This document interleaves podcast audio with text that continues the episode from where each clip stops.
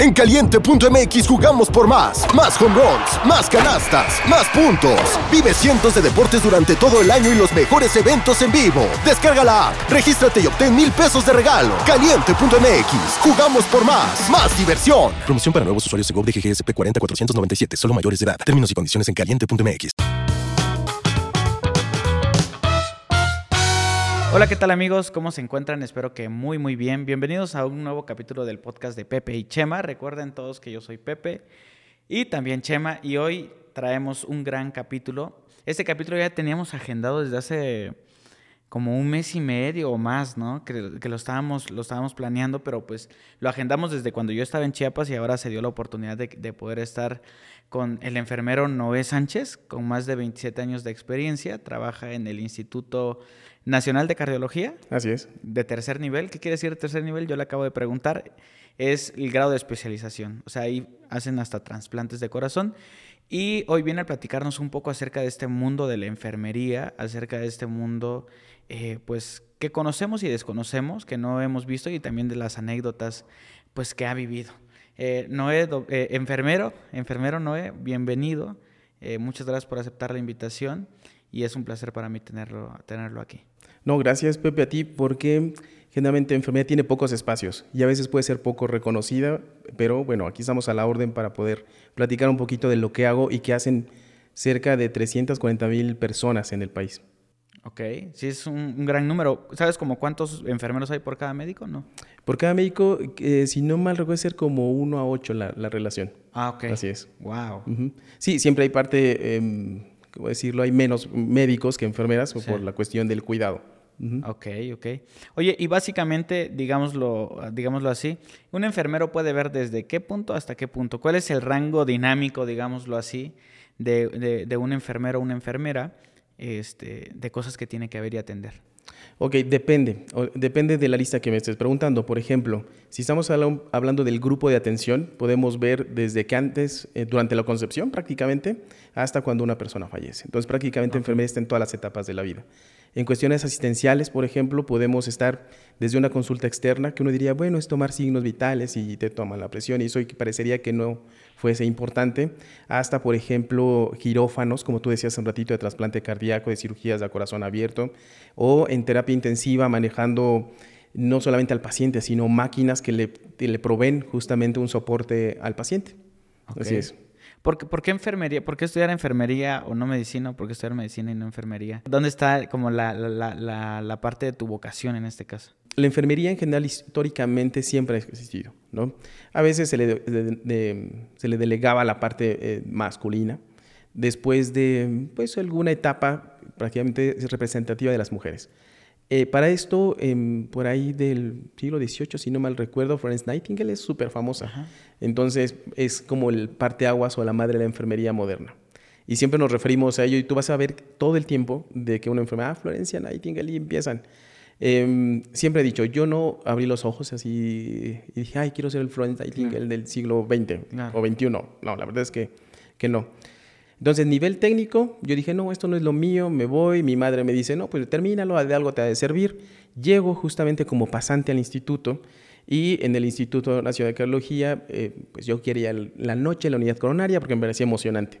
Pues no, la tarde en la terapia intensiva. Y me empieza a enamorar. E, el, hecho de atender a un paciente postquirúrgico después de una cirugía coronaria es, es precioso. Y, pero eh, siempre estoy hablando de tener 16, 17 años, pues como que no lo sentía tanto. Y entonces decido quedarme en enfermería y hacer ya todo. Eh, hice la licenciatura, el complementario en el Colegio de Enfermeras. Luego cayó también la maestría en terapia de heridas. Yo seguía en, en, en la parte de terapia intensiva y la verdad es que te puedo decir algo. No nací como con esa vocación de enfermero, me lo fui adquiriendo pero lo hacía también mi trabajo. puede ser un poco egocentrista, pero. Es correcto, está perfecto. Te voy a decir, soy bueno. Soy bueno, en, por lo menos en terapia intensiva. Entonces, ese, esa es como mi historia así resumida en cinco o seis minutos. Ok, perfecto. Y aquí quisiera preguntarte ya más o menos eh, entrando como, como, como en, lo que te ha tocado vivir, lo que te ha tocado experimentar. ¿Recuerdas ese primer paciente que te impactó, ese primer paciente que te hizo decir, eh, esto es lo mío o te conectaste de más con el paciente? ¿Qué, recuerdas? Sí, fíjate que aquí es una dualidad. O sea, el conectarte con las personas es, es como, son muchas, muchas aristas, ¿no? Eh, sí, evidentemente un paciente, pero mucho es el equipo de trabajo. La verdad es que tuve la fortuna de llegar a un servicio, yo muy joven, donde la gente me coachaba, ¿no? Y tal vez por mi cara de adolescente, pues como era más oportunidad que a los licenciados, por ejemplo, que tenían 23, 24 años. Entonces me enseñaron, pero yo creo que lo que me abrió los ojos para seguir en enfermería fue un paciente eh, a, mm, salud de repente, como en COVID, tenemos que aislar a las personas para, no, para romper la cadena de transmisión. Okay. Entonces estaba, y pues son pacientes que duran mucho tiempo. ¿no? Eh, con alguna la enfermedad. cuarentena y ese tipo más, de cosas. Sí, exactamente. Por alguna razón se infectó, terminó en aislamiento. ¿De qué se infectó? ¿No este, sí, bueno, una bacteria, ¿no? Exactamente qué, no recuerdo. Y eh, gitanos. Ujú. Era gitano. Era gitano, así Ok. es. Entonces, pues eh, ellos son una gente eh, bastante sociales, ¿no? Sociables, entonces eh, muy características. Em, estos aislados casi cuando nosotros somos en operativo no nos gusta, porque evidentemente estar confinado en un área haciendo cosas.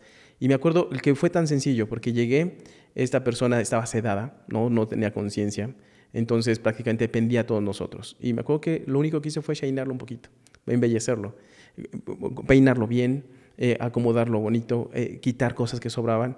Y me acuerdo que entró su esposa y me mencionó algo en su idioma o su lengua. Y después me dijo, gracias, porque va mejor. Y yo así de, bueno, pues de nada. Pero la verdad es que no le había hecho nada. O sea, simplemente ha dejado ordenado y, y presentable al paciente. Entonces, ahí me cayó el 20 de que la apariencia importa.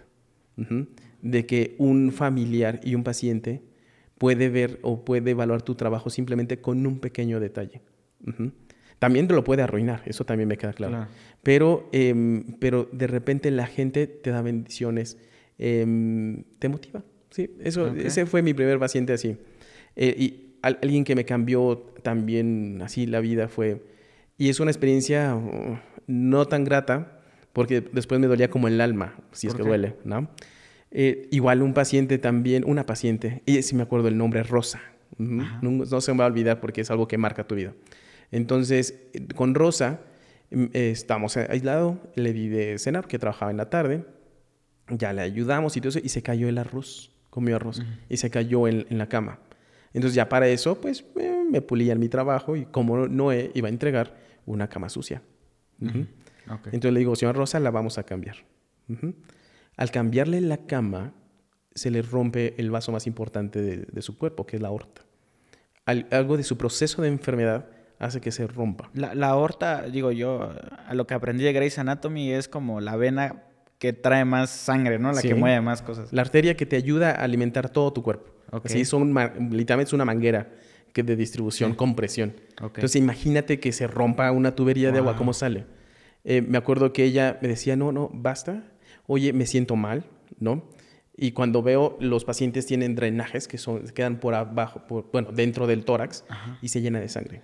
Ujú. Pero la paciente consciente. Ujú. Entonces, evidentemente, pues a- actuar de urgencia porque es un sangrado masivo, literal. Sí. Entonces, se terminó en la terapia postquirúrgica. a- En estas ocasiones se tiene que implementar un quirófano dentro de la terapia. Entonces, jalas cosas. eh, me acuerdo que se, eh, le hicieron la estornotomía, le abrieron otra vez la herida quirúrgica, le revisaron, le repararon porque su aorta estaba débil, por así decirlo. Y entonces, ¿cuál fue mi, mi- mi impacto? Primero, bueno, salió de la urgencia, se le dio todo el apoyo, eh, pero mi impacto fue por unos arroces. Ujú. O sea, si no le hubiera cambiado la cama, tal vez no se hubiera complicado. Sí, ya después se le vio un mi alma o, o la misma vida te enseña, porque, eh, y no sé si a destino, ¿no? Porque lo mismo, yo me acuerdo que eran, pues eran las 8 de la noche, salí ese día hasta medianoche. ¿Por qué? Porque evidentemente hay una responsabilidad administrativa Sí. y legal de eso. Entonces, para delegarla ya entra la, la, la enfermera de noche, también me acuerdo quién me recibió, la enfermera Edith, una enfermera espectacular. Y pues resulta ser que pasó la misma historia, pero esto nada más fue de subirle la cama, se le volvió a romper la, A la misma paciente. A la misma paciente más tarde. Ujú.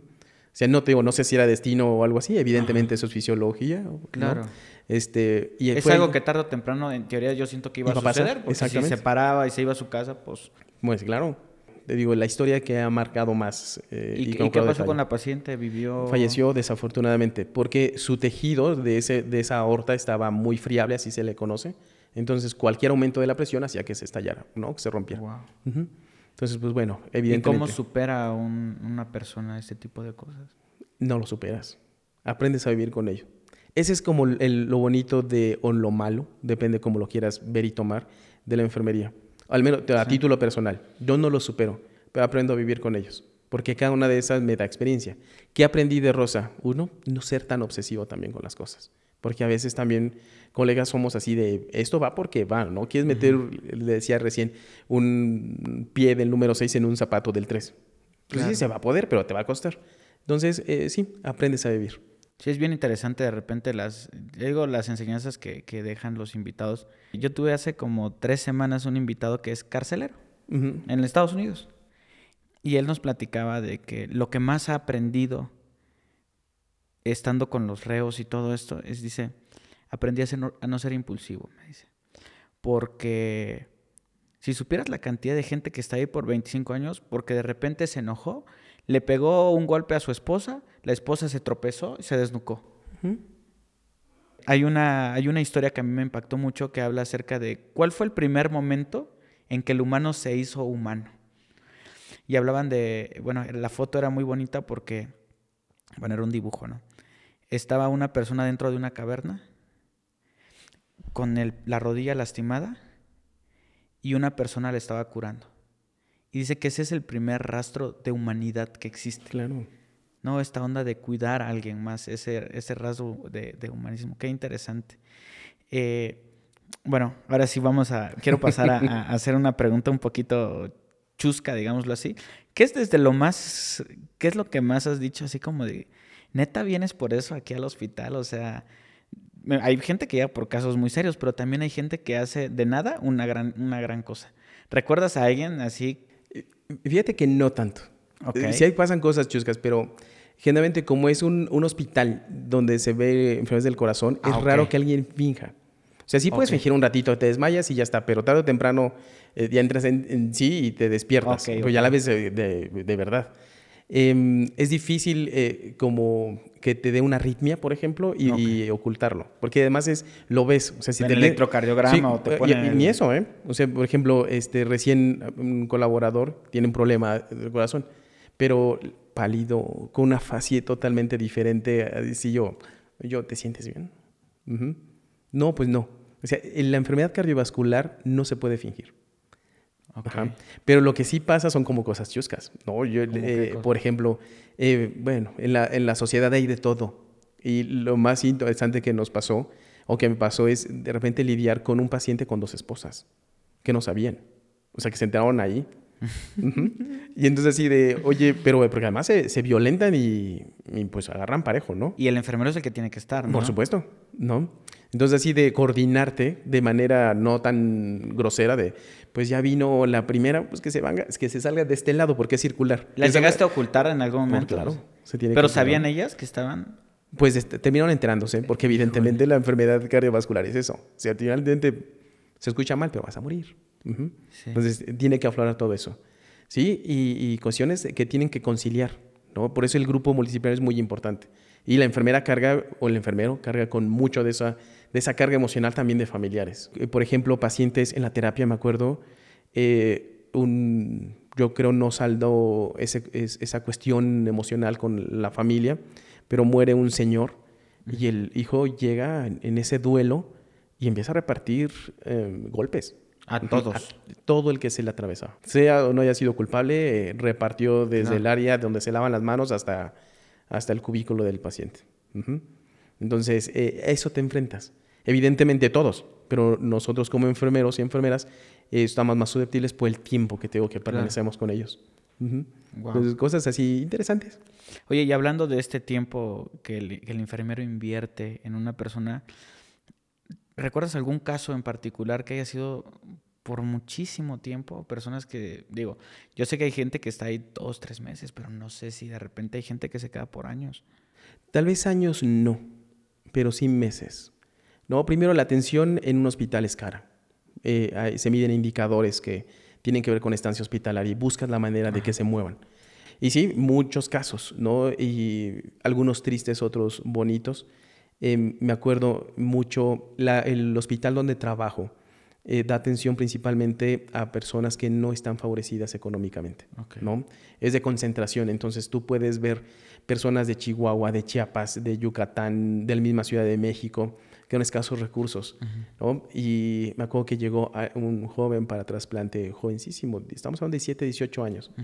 Duró mucho tiempo, primero para que llegara el, donador, después eh, se trasplantó, por alguna razón no salieron las cosas como está Em, y se egresó de una forma tal vez no tan adecuada. ¿No? Eh, eh, cuestiones así de tristes. Cuestiones eh, bonitas de mucho niño, por ejemplo, con cardiopatías congénitas, es decir, con malformaciones del corazón. Y entonces llegan y están, ¿qué te gustan? Tres, cuatro meses con nosotros y los ves crecer, les festejamos el cumpleaños, los papitos em, prácticamente se nos convertimos en su familia y salen. Tiene una capacidad de resiliencia impresionante y pacientes que, digamos, también está mal dicho, que son clientes frecuentes, ¿no? Que su misma patología hace que van a estar en enero y luego van a estar en julio y luego van a estar en diciembre. Y algunas veces ya está, sabemos el patrón. Algunos dicen, ah, ya llega diciembre, entonces ya va a venir el señor tal o la señora tal. ¿Y eso es por algún factor? Eh, bueno. Eh, o simplemente porque le atinan. Son dos cosas, ¿no? Esto, la verdad, tal vez estoy hablando sin evidencia científica, no porque nos manejamos mucho con eso, pero la primera es porque, sí, la época de invierno, acuérdate que le pega mucho al pulmón y el pulmón está muy relacionado con, el, corazón, ¿no? Entonces ya está, per se eso. Pero además llegan fiestas decembrinas. Y en esa parte social, eh, no se ponte en, el imaginario de en una familia donde tienes que estar festejando, pero aparte con el enfermo en casa. Si no tienen esta cohesión familiar fundamentada, dada lo que, lo que quieran ellos, pues van y, digamos, te lo encargamos en esta época y después ya venimos por él. Entonces, sí, sí. Entonces, bueno, e, eso es lo que nos enfrentamos de, eso. Ahora sí que digámoslo eh, en, el concepto que dice de clientes frecuentes, hay de clientes a clientes. Por supuesto. ¿No? Eh, ¿Hay clientes peligrosos? Claro, muy peligrosos. Podemos atender desde el indigente, que, no sabe ni cómo se llama, pero al final tiene derecho a la salud, ¿no? Hasta el reo. Y pues tú dices, ay, caray, ¿no? Eh, ¿Por qué estén desde, te gusta asesinato en todos los grados que existan, hasta de cuello blanco? Que al final tienes que lidiar con ellos, con cómo están. El amigo carcero seguramente te va a haber dicho con mucho de lo que sucede ahí, de lo que se acostumbran y modifican su, su estilo de vida y sus demandas, por así decirlo, más los guardias. No es como sencillo estar trabajando con dos eh, custodios o sujeto en la mano. Em, o un caso interesante eh, sucedió hace como unos 15 años, donde un comando armado se mete al servicio de urgencias, ¿sí? A, buscar a alguna persona. Porque les dijeron que estaba ahí. ¿Y estaba ahí la persona? No, afortunadamente, creo. Pero no Pero se anduvieron buscando. Sí, por supuesto. Entonces llegan en un servicio de urgencia que es de puertas abiertas y entonces eh, no es común, menos en un hospital como el nuestro, que no tiene nada que ver con. Solo esperas en trauma, en cuestiones así, pero no en, corazón, ¿no? Este, afortunadamente no estaba, no pasó nada más que algunos desmayados, llorando, sí, orinados. con armas, Por supuesto, sí. tal cual un comando como sale en estas series norteamericanas o cualquier serie de, de armas largas y a repartir lo que sea. Y lo que no te enseñan es qué tienes que hacer. O sea, al final eh, queda mucho a merced de, tuyo. Si le entras, no le entras, los miras a los ojos, luego ya ves. Y bueno, la verdad es que la televisión te sesga mucho. No, no lo mires, entonces tú abajo, ¿no? Agachas la, mirada. Y hay gente que lo puede manejar perfectamente bien y gente que no. O sea, gente que tiene un temple. Y bueno, también lo da su historia de vida. Y hay gente, te digo, hay gente que se orinó gente que se desmayó. claro, totalmente. Entonces, bueno, ¿y luego qué haces? No sé, afortunadamente, fíjate que algo pasa que no sé si la vida, el cosmos, el destino, Dios, como le quieran llamar, me protege mucho, pero casi no me enfrento a situaciones. Son más situaciones de toma de decisiones, de pensarle rápido, que cosas así de, peligro. Pero sí, me acuerdo, fue un, no quiero decir un chisme, pero sí un radio pasillo interesante durante un rato. Wow.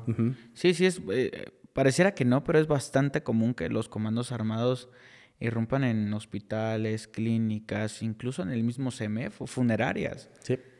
Yo tengo ahí varias historias que, que, tengo con una amiga, con Selene, pues no sé si lo ubicas, pero Selene me estaba platicando de que de repente en CEMEFO han llegado grupos armados que te dicen, agarra este dinero porque me voy a llevar este cuerpo. Sí. Al final debes de sopesar qué es más importante. ¿no? Eh, tu vida o la del otro. Pero evidentemente lo que sí vas aprendiendo con el tiempo es que si quieres ayudar, tienes que estar bien. Claro. Eh, un caso interesante que, que, se puede ver y analizar de muchas aristas fue en una ocasión que un paciente se suicidó. Entonces le dan, ¿sabes qué? A grandes rasgos, no, eh, no le dieron como una oportunidad, ya no había que ofrecerle. Algo de sucedió. Oportunidad de vivir, ¿no? Claro. De que un panorama alentador no había. No había. Ok. Entonces se lo dan, no sé cómo se lo dan, y decide romper la ventana del, del, del hospital este, y aventarse. Entonces em, ya, estoy, ya estaba en la parte administrativa y cuando llego y le, este, pues, la gente nerviosa y me decían, no, es que no alcancé, jefe, este, se fue y, y pues ya no lo alcancé. Digo, y qué bueno. O sea, qué bueno que no lo alcanzaste. Pero que además era una persona muy menudita. Que, sea, que te gusta 45, 50 kilos. Y la persona que decidió terminar con su vida 80 kilos, digo, si lo jalas, Sí, te lleva. no, te lleva. ¿no? Y ya no tendríamos una víctima, tendríamos dos. Entonces te enfrentas a eso. Eh, pacientes que pierden tal vez su lucidez y te dan, me acuerdo, y, al principio era como broma, ¿no? El bancazo. Se agarró un banco y el primero que atravesó, vas. Uh -huh. Entonces, eh, justo, justo, ¿qué haces? Eh, y tienes razón. Lo, agarro, lo agarres o no lo agarres el dinero o eso, eh, van a ser las cosas, van a pasar. Entonces aquí esto también he aprendido, a esa parte, de valorar tu salud. Si quieres ayudar, claro. tienes que estar bien. Es un hecho. Sí, es como la regla, eh, lo comentaba Greta una vez que vino que es paramédico y decía, lo principal es que tú estés bien. O sea, si tú vas a hacer cumplimiento de un servicio, es protégete y cuídate. Sí. ¿no? ¿Te ha tocado lidiar con enfermeros que son un problema, que sí. tienen conductas muy feas? Sí, claro. Eh, actualmente me dedico a ver esa parte de calidad, ¿no? Uh -huh. Y, y, mucho es el, el, trabajar con la gente. Sí, hay un gradiente, como en todos lados, ¿no? Eh, profesionales buenos, profesionales no tan buenos o con área de oportunidad. Pero sí, hay, hay gente que puede eh, sobreponer o, so, o, superponer, no sé cómo se diga exactamente, eh, su conveniencia personal a la institucional. Y eso cuesta trabajo, ¿no? Decir, quiero irme temprano porque es mi derecho. Claro. Ajá. Este, no lo hago porque no quiero. Uh -huh.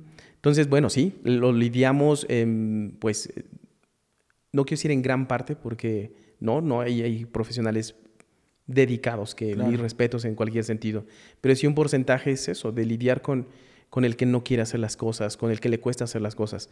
Y me toca platicar eh, con ellos muchas veces. Otras Ajá. veces, el, no, no quisiera que los evito, pero también quitas o restas liderazgo a otras estructuras, Ajá. ¿no? Pero mi bandera es eh, que, que alguna vez lo vulgarmente lo aprendí, es el que nada sabe, nada teme. Uh -huh. Entonces, para cualquier aspecto de la vida. ¿Ya qué me refiero con esto? Cuando nosotros estamos en alguna institución de salud y tenemos este tipo de problemas, de que no quiero, no, no puedo esto, estamos hablando de que nosotros como profesionales de la salud, prácticamente en cualquier institución, sea pública o privada, respondemos a tres cosas. Primero, a cuestiones laborales, te contratas para algo. Luego, las cuestiones administrativas. En la parte federal somos funcionarios públicos, entonces me debo a la federación. Me está claro. pagando el país por cuidar la salud de las personas. Y la tercera, la parte el, el, jurídica, porque la salud está tutelada, la, la, la, vida y la salud está tutelada por el Estado. Entonces, bueno, eh, mi deber es ese. El decir, oye, ¿sabes qué? Supongamos que es Noé, eh, que tiene una conducta subversiva o una conducta así con la que me platicas, pues está bien, síguele, ¿no? Considera esto y ya lo dejo a merced de la otra persona. En el 90% de las veces lo logro convencer. ¿Te ha tocado algún caso extremo? Sí. Psicópatas, eh, eh, no sé. Ah, no, no, no tanto. Eso nada más para las, las, este, las plataformas de streaming. Uh -huh. este, no, me, me, queda claro que se basan en cuestiones de la vida real. Uh -huh. Afortunadamente, eh, la institución donde trabajo tiene una raíz religiosa. Entonces, eh, nuestro lema, no sé si te lo dije, es amor y ciencia al servicio del corazón. Entonces tratamos de envolverlos con la filosofía y dan estos casos. Extremo, hasta el momento nada. Sí, un dolor, eh, como una piedra en el zapato o una patada donde más te duele, uh -huh. sí se convierten porque es así de, ah, ya llega el martes, jueves y domingo en la noche. Y, yo, ¿y ahora qué hizo? ¿Ahora qué quiere? ¿No? Claro. Pero, pero bueno, buscamos como, como directivos ver la forma de, de influir en ellos. Sí, al claro. final del día tampoco puedes, este uno, no puedes como directivo eh, tapar las cosas, como decir, eh, convertirte en cómplice, es decir, si maltratan a alguien, si la otra persona percibe una agresión diferente, no lo puedes ocultar porque al final del día te conviertes en cómplice y das como esa, esa, esa- ese permiso. Ah, pues lo haces y no pasa nada, pues lo sigo haciendo. No, yo creo por eso no tenemos psicópatas, porque los, los que me escuchen mis compañeros, que porque este... Uno que otro, uno que otro. Ah, seguro. porque este, no los dejamos. ok. Sí, siempre, por lo menos en la institución de trabajo, tratamos de, de respaldar siempre al, al compañero, ¿no? Al, al- al gremio. Pero tampoco a grado de transgredir una ley o una norma, ¿sí? Por ejemplo, maltrato, este, mm, em, insinuaciones, hostigamiento o acoso sexual, em, secuestro, evidentemente, nada de eso. Porque también te conviertes en cómplice. Entonces, eh, no, no, no, no lo podemos No, permitir. Que sí sé de casos eh, históricos en otros países, me queda claro que, que sí. No sé si en México tengamos. Voy a averiguar si tenemos psicópatas enfermeros registrados. Seguramente uno que otro loco ha de haber matado a mucha gente siendo enfermero. Pero quién sabe, digo.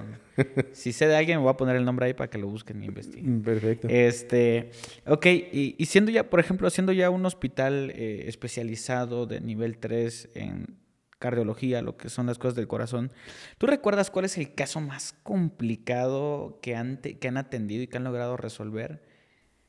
Sí, em, yo recién había llegado al instituto, eh, una cardiopatía congénita donde el corazón no se integra en, la- en el cuerpo de la mame dentro del tórax, sino sale, el corazón, eh, naces con el corazón de fuera. Ah, ok, ya, ya, sí, sí, sí. Entonces eran son pe- pequeñitos, me acuerdo, aquí tengo presente una imagen de una enfermera, este, Sonia, que está cuidándolo porque le más un caparazoncito para protegerlo. Esos son casos exitosos. Eh, otro caso es que, sobre todo en niños, ¿Ese niño qué, qué sucedió? ¿Le pusieron un caparoncito un ca- un- y ya con eso? y con eso, así es, porque no lo puedes meter. ¿Ya se vive así ha vivido todo Yo espero que sí. Ujú. Ok. Así es. Eh, casos exitosos, es- muchos de niños porque son malformaciones donde ya no funciona bien su corazón porque la estructura no es la misma. Entonces, eh, me acuerdo que los cirujanos empezaban a hacer una, una técnica para darle un, ti- un tiempo. En Estados Unidos le habían dicho, ¿sabes qué? Aquí no. Entonces lo trajeron a México, lo llevaron al instituto, un cirujano cardiovascular congénito le hizo la cirugía, es una cirugía de tres tiempos y exitoso, perfecto. Estuvo sometido, a- ahora es muy famoso, a lo que se conoce como ECMO, que es una máquina que se conecta al paciente al ladito y deriva la sangre hacia esa máquina, hace la función del corazón y pulmón y la regresa. En lo que se hace el En lo que se hace, trasplante. exactamente. Puede ser de trasplante, en lo que se corrige, en lo que el corazón agarra, decir, vale, va, otra vez. Son casos exitosos, caros, costosos, evidentemente, porque la atención del corazón específico es, es, es cara. Es cara. Así es. Eh, y ya, por ejemplo, dentro, de, dentro del quirófano, me imagino que han de haber cientos de historias también. ¿Qué tipo de cosas puedes llegar a vivir tú como enfermero dentro de un quirófano? Todos los días que, te, que entras a un quirófano, es echarte un volado. Y no solamente un quirófano, ¿eh? en la misma terapia intensiva, en un servicio de hospitalización. Cuando hablas del corazón, hablas que en cualquier momento se detiene.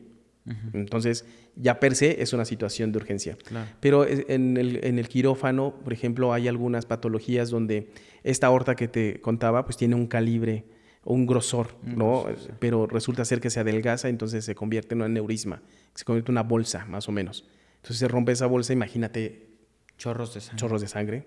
Así es. O de repente puede ser que eh, sean pacientes que reoperan y cuando se cicatriza por dentro, pues, se pega más el tejido. Y entonces se pega más el tejido, pues pueden suceder muchas accidentes en el momento que tú tratas de despegarlo y se le puede romper el ventrículo, que es em, como la bombita que da vida al corazón, ¿no? su objetivo, ventrículo izquierdo. Entonces ya está. O este puede ser que por alguna cuestión hay siempre lo más grave, por lo menos en quirófano, son los sangrados masivos. Y como estás hablando de todo el sistema circulatorio, son masivos. ¿no? Cuando hablamos de masivo, digamos, este es el quirófano. 500 mililitros en un minuto. o sea, 500 que se pegan mil, 500 en un minuto. Entonces imagínate, conforme vas pasando, nada más vas ¿Cuánto tiende a durar este en lo que se controla? De, y depende de la eficiencia. Y la verdad es que tienen grupos bien eficientes. Em, por ejemplo, estamos hablando 3, 4 litros que circulan de sangre. Ajá. Entonces imagínate todo el 3, tiempo que 4 tienes. litros traemos de Sí, sangre. más o exactamente, más o menos. Entonces, ve echando cuentas, 8 Ah, minutos, su- ajá, así es. Entonces establecen eh, eh, protocolos donde, pues ya, si es esto, tienes que hacer esto, esto, esto. Mientras va saliendo sangre, le tienen que ir inyectando nueva también. Sangre o líquido, bueno, líquido en este caso. Por eso tenemos un banco de sangre precioso. porque nos da respuesta 100%. Entonces, pues es, si le salen 500, pues le tengo que transfundir al menos 500. Ujú. Wow. Entonces eh, se vuelve bastante interesante. Ujú. Y bueno, eh, ahí es el trabajo de todos, médicos, enfermeras. Pero sí, lo que debo decir es que la enfermera tiene que estar bien avispadilla, porque Sí. eh, es prácticamente un monitor portátil. Mis compañeras en terapia intensiva, en sala de operaciones y en cualquier servicio detectan un, sin- un signo o un síntoma y con eso dicen, ah, listo, con eso trabajo. Ujú. Y aguas, porque va a pasar esto. ¿No? Un caso precioso, precioso, pero precioso y que eso te llena de, de vida A ver. es, eh, me tocó supervisar.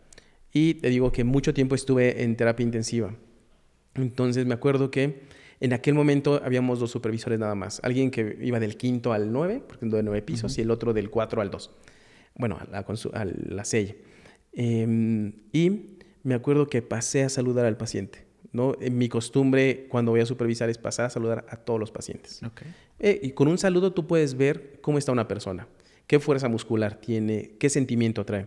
Y me acuerdo que, no me acuerdo del nombre del señor, em, pero este, me acuerdo que estaba encorvadito, sudando mucho, sudando frío. Cuando Ujú. tú llegaste a Cuando llegué a saludarlo. saludarlo, Ok. ¿no? Tu paisano, me acuerdo que era de Chiapas. Entonces, este, ya, señor fulanito de tal, ¿cómo está? No, pues estoy, me siento fatigado, me falta el aire, ¿sí? Este, y pues, pues ahí voy, ¿no? Ok, fatigado, falta de aire, medio pálido, diaforético, se llama. Voy a la central de enfermería, me entrevisto con su enfermera, digo, oye, ¿cómo está? Primero, ¿qué diagnóstico tiene? Le habían hecho una cirugía cardíaca. Luego, ¿cuánto tiene de glucosa, no de azúcar en la sangre? ¿Para qué? Porque eso de repente hace que tengan esos síntomas. No, bien. Le digo, oye, ¿y ya le tomaron una presión venosa central? Este, no, jefe. Digo, ¿y por qué no se la tomamos? Ujú. Entonces ya con el señor estaba su esposa.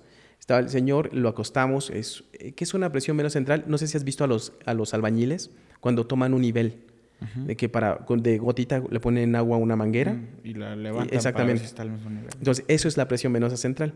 Medimos la presión de las venas del corazón a través de unas varillas o de un monitor. ¿Con qué tanta fuerza bombea el corazón? Eh, digamos, con qué, Sí, qué, la- qué qué- nivel. sí, que- Exactamente, es un nivel, ¿vale?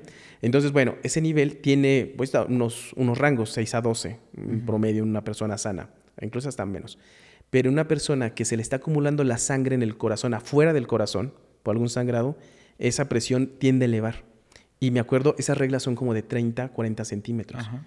Seguía saliendo y veías cómo retornaba la sangre. Entonces le digo, préstame tu estetoscopio.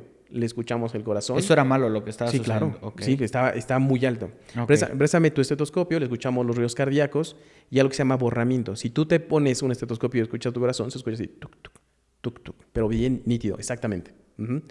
Y cuando tú escuchas a un paciente que se le está acumulando la sangre en el corazón, no lo escuchas. O sea, es como si no tuviera latidos prácticamente. Como si no tuviera latidos, exactamente, se borran. Entonces, eso se llama taponamiento cardíaco. Entonces me acuerdo que eh, no había médico en el noveno piso en ese momento, bajé a la terapia, le digo, oigan chavos, suban por favor. Esto abajo". ya era Sí, urgente urgencia, de claro, porque todavía estaba consciente. Aquí todos nosotros trabajamos siempre con la vida y antes de que se te complique tienes que entrar. Le digo, oiga, chavos, este, ¿quién me ayuda? Mire, tengo un paciente así en el noveno piso. Sí, sí, vamos, jefe. Le digo, no, pero vamos de una vez, ¿no? Entonces ya, ok, vamos. Lo valoran, le hacen un eco es- este, y observan que está, no, pues va a quirófano. Bájenlo en la terapia para que se compensen, preparen quirófano. Lo bajaron a terapia intensiva y el paciente pierde la conciencia. O sea, lo que hemos prevenido o tratamos de prevenir. Pierde la conciencia, pierde el ritmo cardíaco y lo empezamos a abrir. Y me acuerdo que no tenía enfermera para la terapia intensiva. Entonces sale Ale Rodríguez, estaba y le digo, Ale, pues le éntrale, éntrale, no hay de otra, ¿no? Este, pues yo te circulo, llama a sala. Bueno, se hizo esto quirófano. Lo, se, en la terapia intensiva tenemos que transformar la a, a quirófano como la señora Rosa. Ok. Y lo bonito fue que salió. Ujú. Y después eh, llegó la, la esposa de este señor y nos agradeció con un saludo tan sincero que tú dices, eh, con esto, no puedo no ganar millones de dólares, pero el saludo sincero de alguien que le salva la vida es, no tiene, no tiene nombre, en verdad no tiene precio, se escucha muy de, de marketing, pero no. Claro. Ese- eso, es, eso es como lo bonito, a eso te enfrentas. Wow. Se enfrentan mis compañeros ahora en la parte clínica. Ujú. Wow, o sea, solo de ahí, de ahí sacaste la teoría, ¿no? De, de ver cómo te saludó. Sí, sí, sí. Entonces, eh, y con eso resuelves muchas cosas. Los niños, la forma del llanto, hay enfermeras pediatras vasculares que dicen, ah, este niño está, eh, tiene ácida la sangre, este niño le falta comida, este va a ser una crisis de hipoxia. Se convierten tan especializados. Pero aquí la moraleja de todo esto, que creo que me desvié, es de que te, enfrentas día con día en cualquier institución de salud, más en estas súper especializadas tan, tan complejas, al que el paciente pierde la vida en cualquier momento. Qué importante eso que mencionas porque si más enfermeros o doctores eh, estuvieran esta apertura de, dejar recibir información de los pacientes y tratarla de interpretar y no como decir, no se preocupe, es normal, ¿no? ¿Cuántas veces no sucede eso, no? Y de repente es que me dijeron que estaba bien. Sí. ¿no? Entonces, qué importante es esa parte de estar abiertos a, las situaciones y tratar de pues, ver qué, qué, otra cosa se puede hacer por el paciente, ¿no? Qué, qué, bonita historia, de verdad, qué, padre. Y dentro de quirófano o en estas partes eh, hay dos cosas que me llaman la atención. Aquí practican cirugías de corazón abierto. Tengo entendido que esas cirugías pueden ser muy tardadas. Sí. ¿Qué tan tardadas pueden llegar a ser? ¿Ocho horas? ¿Nueve horas? Depende de la complejidad. De la complejidad de la, de la enfermedad y también de la pericia del cirujano. ¿no? Es, hay cirujanos que, híjole, Tú los ves con un arte en cómo reparan las cosas y lo ponen. Evidentemente requieren un equipo de alto rendimiento para llevarle como el ritmo, eh, eh, eh, sobre todo en cirugía. Entonces, el paciente va entrando a cirugía a las 7 de la mañana, en promedio va saliendo a las 2 de la tarde, 3 de la tarde. Porque es un paciente que se tiene que monitorizar, luego se tiene que dormir, ponerle un respirador, o más bien, sí, dormir, poner un respirador, lavar, abrir, este, explorar, componer, salir pero además bajan la temperatura del cuerpo para disminuir el metabolismo, derivan esto que te platicaba del ECMO, ella se llama circulación extracorpórea, derivan la sangre para que funcione así. Entonces son muy largas, muy largas. Mientras tanto tienes evidentemente a una familia en la sala de espera, pues esperando con lo que tú dices, información. Sí. ¿sí? Y a veces el informar a la familia es lo más difícil. Así, es súper complejo. Eh, pocas veces lo, lo hice Ahora lo hago en otro tenor, pero sí, es... es, em, yo creo que sería lo último que quisiera hacer. Sí, yo eh, sería lo último que recomendaría. Yo en, en, alguna ponencia les le decía, porque veo errores. A mí me toca ver la parte fea de todo el sistema de salud, específicamente de enfermería. Pero bueno, del sistema de salud en, en, el instituto, ¿no? Eh, específicamente en la parte de enfermería. Lo más grave que nos ha sucedido es la caída de un niño. ¿Y cómo le dices a, una abuela? Que se cayera mientras que... En la cuna, de la cuna. Entonces, haciendo alguna, un procedimiento. Eh, me queda claro que enfermeras, médicos, cualquier persona no llega con el afán de dañar al paciente. Claro, totalmente. Son, son accidentes, ¿no? Entonces, por alguna razón se, se vence, no sé si está dicho, se, mm, eh, no se activa el barandal de la cuna y el niño rueda. y, y, tienes que enfrentarte a una mamá y una abuelita, me acuerdo perfecto. Me dicen, jefe, pasó esto. Y yo, ¿cómo? Uno no, no puedes engañar al familiar. Bueno, ese es como mi pensamiento. Igual no comparto, inclusive con mi mismo personal de, de institución de trabajo, pero creo que una familia bien informada, un paciente bien informado, es más tolerante, es más comprensivo, hasta mismo con el sistema de salud. Pero lo difícil es eso. ¿Cómo le dices a una mamita, hey, si en la guardería se rasguñan y casi te demandan, imagínate. ¿Y aquí qué sucedió cuando el bebé cayó? Eh, afortunadamente nada, afortunadamente nada. Desafortunadamente por la complejidad del niño falleció. Pero la pregunta es, ¿cómo le quitas la idea de que, que, no fue por la caída? Y literalmente, va y dice, lo mataste. y, eso, así como te, es bonito el decir, ay, gracias por saber la vida a mi paciente, el que te digan, lo mataron, o, peor aún, lo mataste cuando ni siquiera tuviste en el entierro, dices, ah, ok, pues a, eso me dedico, pues a eso te enfrentas, ¿no? Son las letras pequeñitas del contrato. Claro. Wow. Así es. Eh, la gente, hay gente que muere o gente a la que se le pierde el rastro cardíaco, pero que, que reviven, digámoslo así. Son casos que creo que son más comunes en temas del corazón, pero no sé. ¿Sí te ha tocado ese tipo de experiencias? En quirófano no, pero sí. Bueno, quirófano y terapia intensiva cardiovascular es pegadito. Es como la recuperación, ¿no? Y eh, te digo, esos, esos niños son una maravilla. Digo, también me gusta mucho atender a los adultos, pero los niños son algo especial. Entonces me acuerdo de, una, de un niño eh, ubicado, digo, eh, porque además tengo un poquito de memoria fotográfica, entonces nada más es cuestión de, ah, tal día, este, la 502. Le habían hecho todo, entró en paro cardíaco, y ya le estaban quitando, más bien ya le habían quitado todo.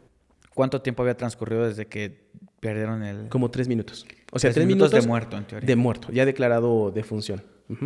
Ya con la familia enterada. Así de, ya su hijo falleció. Entonces estaba Sophie, Sophie, y en, la cuna de calor radiante, pero además te voy a decir algo, me gustó esa escena por dos cosas. Uno, porque la enfermera estaba en una cuna de calor radiante, que son, pues, como no sé si las ubicas, como esto más o menos, pero con luz amarilla, y había prendido todos los focos, y se veía como muy angelical, ¿no? Yo dije, ay, qué bonita. Como esto donde ponen a los bebés cuando sí, nacen. Exactamente, pero con luz, muy bonito. Y, y, ella tratando con mucho respeto al cuerpo del niño, ya, ya muerto, le estaba limpiando, le había quitado el respirador, los catéteres, no, mentira, el catéter todavía no, el, respirador, eh, estaban esperando eh, quitar el catéter, pero estaba limpiando su cuerpecito. Y entonces, por alguna razón, no lo habían quitado todavía el, el electro. Entonces seguía monitorizado.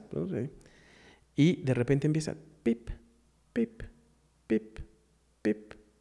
Y nosotros así de, ¿qué pip? ¿No? y entonces, pues a darle. A ese niño, bueno, al menos en esa hospitalización sobrevivió. Y realmente tú dices, resucitó, no lo sé. ¿Le llegó el medicamento a esa, en ese momento? Tampoco lo sabemos. Pero son casos así eh, que tú pones eh, en equilibrio, no sé, en la salud a quienes hayas entrevistado, que de repente tienes, usted hacer con mucha evidencia científica, dale una explicación a todo y hacer todo por una razón. Pero hay cosas como estas que tú dices, como chinitas, ¿no? O sea, ¿cómo es que revivió? No encuentras una explicación, ¿no? Y cosas paranormales también nos suceden. Pero bueno, ese es como, sí, sí, nos ha pasado, eh, por lo menos con un par de niños y también con un adulto. ¿Qué ha pasado? esto, esto mismo, que ya los declaran muertos y que de repente, por alguna razón, yo creo su corazón tiene alguna reserva o eso quiero darle y salen. Ok, y hay, fíjate que hay, bueno, es, bueno, estos otros casos creo que no son tanto así. De, hay países en, en Latinoamérica donde no se practica el embalsamamiento. Y de repente es hay videos y cosas de gente que se sale de la caja de muerto porque no estaban muertos o porque revivieron, no sé. Pero es bien curioso ese, ese tipo de, cosas. Ahora, te pregunto en, este, en, en, en estos pacientes que te ha tocado atender, ¿has escuchado de ellos qué sucedió? ¿Alguna vez ah, te han dicho, yo vi algo, no vi nada? bueno, bueno, no. Eh, bueno, primero porque son muchos niños, pocos adultos, ¿no? Y ya, que vieron los bebecitos, no tengo la menor idea. Lo que sí nos sucede son como cosas paranormales, fíjate. Em, no sé si sean premonitorios a una muerte o algo en específico que tú dices, pero no es tan infrecuente. Y bueno, pero además, insisto, nosotros siempre damos una explicación. Ah, entró en delirio, ¿no? Un estado... Este, Delirio es que empiece a ver ya cosas. Exactamente. Eso es lo que nosotros le interpretamos. Veo a mi familiar o veo a la muerte o cosas pues no tan así, pero de repente dicen, y están así, este, pues ya me quiero dormir, pero ¿pueden sacar esos dos niños que están jugando? Y tú así de, ahorita lo sacamos. O em, eh, el caso de, un paciente donde dice, es que, ¿sabe qué? De aquí se está, no sé qué tiene este paciente porque se está asomando mucho. Y creo que le llama. Pero resulta ser que la cama está hacia la calle. En un quinto piso. Entonces, entonces así como, mm, yo sí, la verdad es que tú decir, soy muy cobarde. Yo me echo a correr. Yo, ok, o sea, nos vemos. Ahorita viene alguien, ¿no? O eh, esta clásico eh, paranormal es que de repente Dicen, digo, porque soy muy cobarde, yo creo por eso es que no me pasa a mí. Pero hay pisos, hay lugares en, el instituto donde dicen que ven monjas, digo que tiene ven niños jugando, o se escuchan eh, los barandales de las camas, así, ta, ta, ta, ta. Dicen, ah, ya son las cuatro en cuarto piso, ya va a sonar. Oh, no, no te preocupes, yo, pues vayan a ver a ese paciente. No, no te preocupes, es este, un ruido nada más y yo. Oh". Digo, yo creo porque soy muy cobarde y me desmayo, al menos este, es que no me pasan, pero sí, sí sé. Sí hay, sí hay muchas anécdotas. Lo que sí te puedo decir, una anécdota bien bonita, es eh, así paranormal, que nunca le encontré explicaciones. Mucho tiempo, estoy hablando de hace 20, más de 20 años, donde estas cuestiones de seguridad del paciente no estaban tan bien arraigadas como ahora en nuestro sistema de salud. Y eh, por alguna razón nos reunimos los enfermeros de la área de pediatría en, una central, ¿no? Cuando nos reunimos en ese espacio, hay como cuatro que no se alcanzan a ver, cuatro cunitas. Ah, por alguna razón, uno de mis, eh, de mis colegas, una de mis colegas dejó a un niño, a un lactante, con los barandales abajo de una cuna de barandales.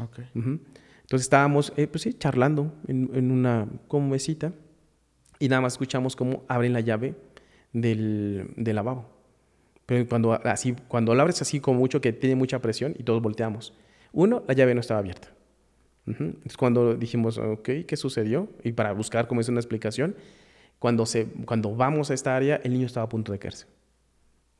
Sí, estaba así en la orillita, este, a punto de caerse. Y finalmente son 80 centímetros, pero 80 centímetros en un niño en un piso firme siempre es un riesgo. Entonces yo dije, gracias. Eh, antes no era tan, tan religioso, ¿no? Que me escuché a mi abuela y me deshereda. Pero ahí te empieza a convertir y después de la razón nos queda la fe. Entonces, pues te agarras de lo que sea. Como operativo no le tomaba mucha importancia a esa parte religiosa o de fe. Ya como administrativo, yo, por favor, Diosito, cuida de las manos, por favor, danos esto, que no salga y cosas así. Entonces, porque nos queda eh, apegarnos a algo para que las cosas salgan bien. Wow, ese tipo de cosas son muy extrañas. Eh, a mí me pasó una vez algo como eso. Eh, creo que en algún momento lo conté, pero creo que todavía no ha salido ese video. De, de que no me explico cómo pasó o por qué pasó. Yo tenía 10, 12 años, iba en mi bicicleta y era como una pequeña bajadita, no, no demasiado inclinada. Venía con mi primo y mis dos tíos que venían caminando nos llevaban al campo de fútbol que estaba a una cuadra pero antes de llegar al campo de fútbol había una avenida principal de mucho tráfico de carros, donde no hay semáforo, pero cada cinco segundos, dos segundos está pasando carro, carro, carro, ¿no? Y era de dos sentidos. Y yo iba en la bicicleta y ya estaba como a, que serán cinco metros para, para, para llegar a la, a la, a la, a la, avenida principal y no podía detenerme. No podía detener, no, mis pies no llegaban, ¿sabes? O sea, yo estaba morrillo y no llegaban, no llegaban. Y empecé a escuchar como mis tíos me estaban gritando de detente, detente, detente. Pues no vas a creer, un metro antes de llegar a la avenida principal, ¿qué crees que pasó? No, no sé. Se desarmó la llanta de la bicicleta. No, no, en serio. Te lo juro, te lo juro. Se desarmó la llanta de la bicicleta. Sí, sí. O sea, es así como de por qué exactamente en, ese, en ese instante sucedió esto, ¿no? Sí. Y es de repente como que cuando no te toca ni aunque te pongas, ¿no? Por supuesto. hay muchos, muchos casos, muchos sucesos de eso, de personas que de repente pierden el avión y sucede algo, ese tipo de situaciones. Vaya que, que, es interesante. Eh, antes de que nos vayamos, quisiera tocar un tema importante contigo, y es que también pues, está el tema pandemia, ¿no? Ok. El tema pandemia fue un eh, algo que nosotros vimos de fuera, que simplemente aplaudíamos a, los, a los médicos y a los enfermeros, pero pues que evidentemente nunca tuvimos el conocimiento necesario de lo que sucedía realmente adentro. ¿Qué sucedió? ¿Qué había adentro? ¿Qué viste? ¿Qué te tocó? Bueno, primero eh, vale la pena aclarar, eh, ningún sistema sanitario en el mundo estaba preparado para esto. Claro. Eso es lo primero, ¿no? Lo segundo que hay que tener en contexto es que México fue el último país donde se empezaron a reportar casos, no entrarle a la pandemia como tal. Eso que tenía una consecuencia, algo a favor y algo en contra. A favor porque ya sabías lo que había sucedido en China, ¿no? Entonces ya estaba tiempo, exactamente, como de prepararte. En contra, pero ya todos los insumos estaban utilizados, ¿no? Ya no había tanto insumo para que tú pudieses eh, tener ese margen de, ah, ok, ¿quieres esto? Ya está. ¿Por qué? Porque ya lo había consumido China, España, bueno, todo el mundo fuimos el último al final del día. Y, no, y como eh, no teníamos esa, mm, pues sí, por muchas proyecciones que se hacían no tenías ni la menor idea. Bueno, eso es primero el contexto. El segundo es que se tuvieron que transformar las instituciones de salud. Es decir, colocar sistemas de aislamiento para romper esa cadena de transmisión, así se llama, o en pocas palabras, de que no se difundiera la enfermedad. Y entonces hicieron áreas de confinamiento. Estos aislados que te comentaba al principio ya no eran uno o dos, eran por lo menos en el instituto 30 camas. 30 pacientes así en un área aislada con sobreaislamiento. No sé si me explico en ese sentido. Entonces eran... Em, lo, lo, importante en esto, bueno, era la atención al paciente. ¿Qué sucedió? Yo creo que los 340 mil enfermeros, o al menos que somos, al menos yo creo que la, el 50% estuvo en contacto en COVID y cada uno de ellos te van a poder contar historias diferentes. ¿Qué es lo que vi? Porque me tocó ya no ser tan operativo, pero sí hacer de logística. Y me tocaba velar por dos cosas. Igual de complicado o peor, Peor. no sé. Así es. Pero ahorita te voy, todavía está más complejo, al menos en este caso. Tenías que ver por la salud del paciente, pero también por la salud de los trabajadores. Y- Pero aparte, el hospital tuvo una dualidad, es decir, se convirtió en COVID sin dejar de atender cardiovascular. Entonces era estar hablando de dos esquemas de, de tratamiento en un mismo sitio, casi con las mismas personas. Ok, entonces ese es como el contexto. El otro contexto es que eh, a nivel gubernamental dicen, ¿sabes qué? También el personal de salud que tenga factores de riesgo se va a resguardo. Ujú. Te quedas sin un porcentaje. 40, 50% sin... eh, bueno, igual soy un poco exagerado, pero sí es mucha gente. Ok, ¿qué sucede o qué sucedió? Y no creo que Cardio haya sido lo, lo único y seguramente quien te escuche que sea y que haya estado en esta situación nos va a contar historias. Pero por lo menos ahí en Cardio el índice enfermera paciente por paciente intubado con respirador es uno a uno. Ujú, Es decir, una enfermera cuida a un paciente intubado. El grado de demanda fue de repente que esa misma enfermera tuviera que cuidar a cuatro, cinco, seis, ocho pacientes intubados. Wow. Entonces, son ocho veces tú. Ujú. Ok, Y a máxima exigencia, ¿no? en máxima exigencia. Pero ¿sabes cuál otro? Con mucho miedo. Claro. Porque aunque seas personal de salud, no eres ajeno a que no te enfermes. Sino, pues sí, entonces teníamos que gestionar el miedo, la salud mental, el estado físico de las personas. Entonces, eso fue eh, un parteaguas. ¿Qué es lo que le pegaba sobre todo a la institución? Nosotros, eh, enfermeros, si puedo platicar por los 340 mil, somos muy chambeadores. ¿eh? La verdad es que nos pones, eh, eh, de repente un poco rejegos dirían por ahí, pero le chambeamos. Y bien.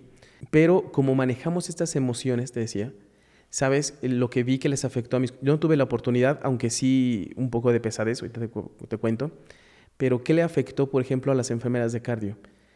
Nosotros cuando un paciente fallece, como tenemos este cimiento religioso, somos muy... para nosotros la muerte es dignidad. O sea, no, no es que ya te moriste, pues así como vas, te bolso y te vas. Sino lo que hacemos muchos es un espacio bien definido, eh, con toda la dignidad y el respeto que tienes. Te decía, los dejas así súper bien alineadito, pones algodón para tapar todos los orificios, tu nariz, boca, que no se vean. Esa es la tradición. Cuando llega ya no pudimos hacer eso. Mis compañeras o mis compañeros no lo hacían. Y entonces patología, quien recibe a los cadáveres que legalmente se tienen que reconocer, entonces dice, no, ¿sabes qué? Yo no me voy a exponer, entonces vas a embolsarle la cabeza. Las personas que fallecieron, algunas, se le, sobre todo al principio, al menos en la institución, le- por indicación y por protección, Totalmente entendible. le pones, un, le pones una bolsa en la cabeza. Eso le pegó a las enfermeras como no tienes ideas. Lloraban por, sí, por un equipo de protección personal, porque traer gafas, traer cubrebocas. Ustedes vieron algunas mascarillas, una bata que sudas. Cuando me metí la primera vez, me di cuenta que sudo de lugares donde ni siquiera sabía que existían, te lo juro. ¿eh? Entonces uno dices, ok. Y, lo- y me metía circunstancialmente. Pero los que estaban día con día, eh, imagínate, ¿no? Hay también historias al respecto. Eso fue lo que les afectó. Nosotros en las instituciones de salud llevamos algo de seguimiento de calidad y seguridad, es decir, vemos todos los errores. ¿Qué sucedió? Que esto tal vez no tenemos claridad. ¿Por qué? Porque hubo mucha variabilidad de los procesos, porque ya no pudimos rastrearlo de manera cotidiana. Entonces, eh, digo, por eso cada quien cuenta una historia diferente. Claro. Y, y así se, se vivió situaciones de estrés, situaciones bonitas también, porque nos hermanamos. Ahí Claro. ya no era que si la especialista, que si tú ves niños adultos, era el cuidarnos entre nosotros, el, eh, ese trabajo en equipo que siempre se presume y a veces no se lleva a cabo, también se llevaba a cabo. Después de eh, eh, tuvimos o tenemos la oportunidad en enfermería de, de que la sociedad nos volteara a ver como profesión. ¿no? Pero eh, ya me estoy yendo por otro lado. Pero me decía Sonia, Sonia me decía, jefe, si a ti te hubiesen dado un obsequio por haber trabajado en pandemia, ¿qué, qué hubieses pedido? ¿No? Porque, bueno, pidieron días, vacaciones, alguna remuneración económica, medallas. Le digo, Sony, ¿sabes qué? El olvido.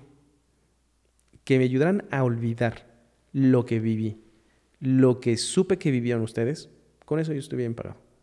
Claro. Porque te decía hace ratito, no lo olvidas, no puedes, eh, solamente aprendes a vivir con ello.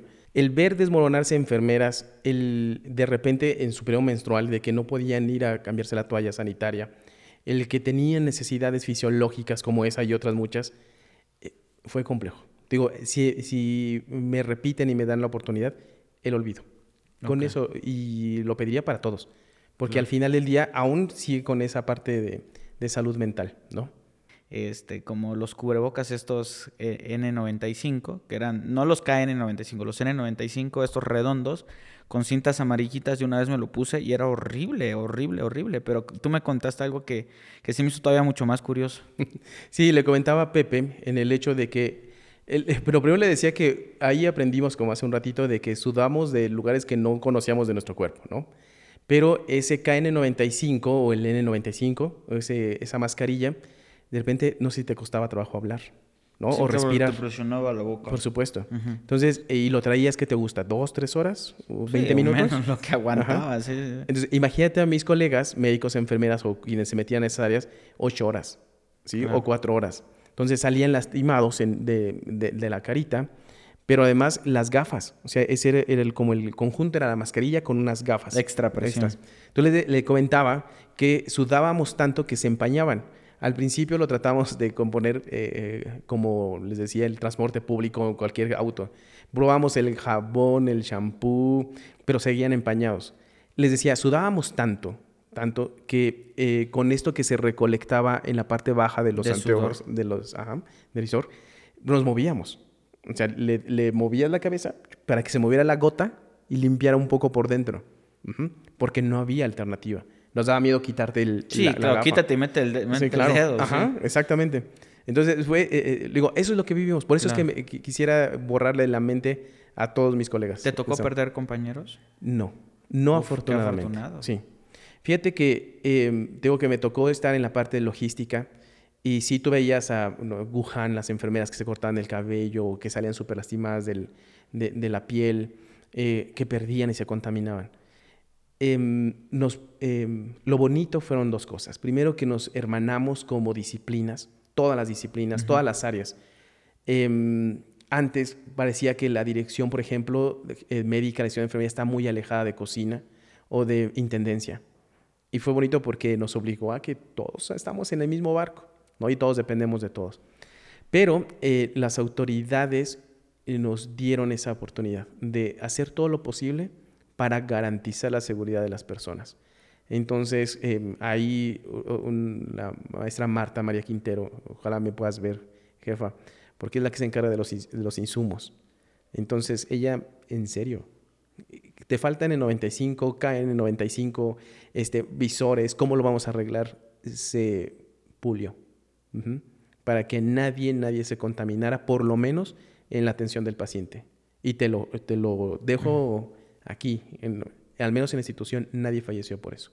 Wow. O no se contaminaron en la institución. Este, sí, falleció, fallecieron colegas, pero que estaban en resguardo eh, por, pues, bueno, por eh, en su casa, ¿no? Sí. En su estilo de vida. Em, sí falleció una, una colega, pero tiene un problema pulmonar, que al final no fue por contagio, sino fue por el mismo problema pulmonar que tuvo, creo. Entonces, pero de ahí fuera no me tocó. Ok. Y afortunadamente familiares, bueno, mi familia es chiquitita.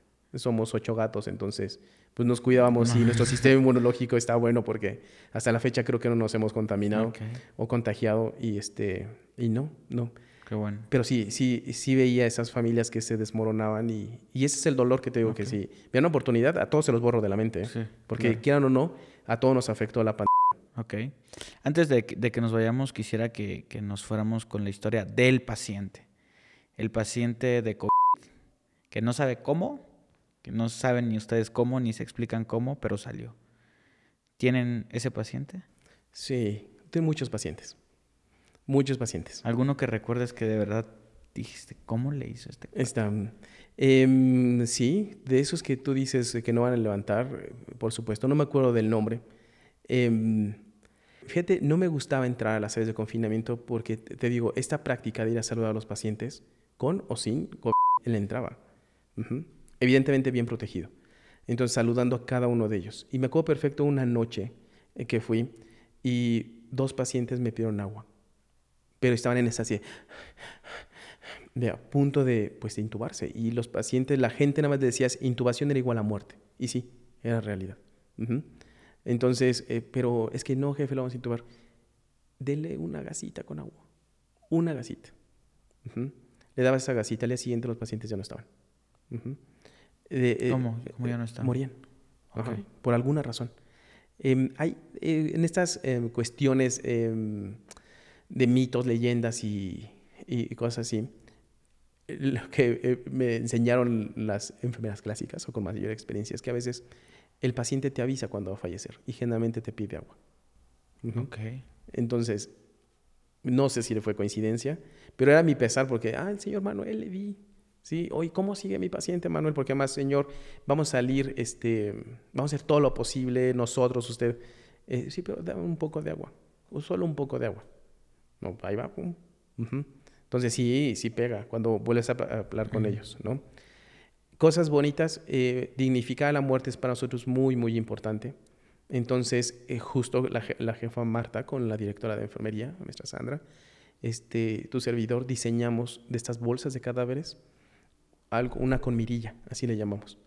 Entonces digo, ¿y por qué no le ponemos algo que, si no lo quieren embolsar, pues que lo, lo vean? Porque la muerte, eso te lo van a decir las enfermedades de cuidados paliativos o los que se dedican a eso, pero eh, la muerte debe ser algo tan digno porque es como ves a tu familiar el último día de su vida, o cómo se va, o cómo es eh, lo que te queda para toda la vida. Y eso lo tenían perfectamente bien las hermanas del Verbo Encarnado, así se llama la congregación, que estuvo en el hospital. Este, y nos enseñaron eso. Entonces hicimos bolsas, bueno, se mandaron a hacer bolsas con mirilla. Una bolsa común y corriente de este, para muerto, pero con una pues, pedazo de mica. Para que veas la cara. Exactamente.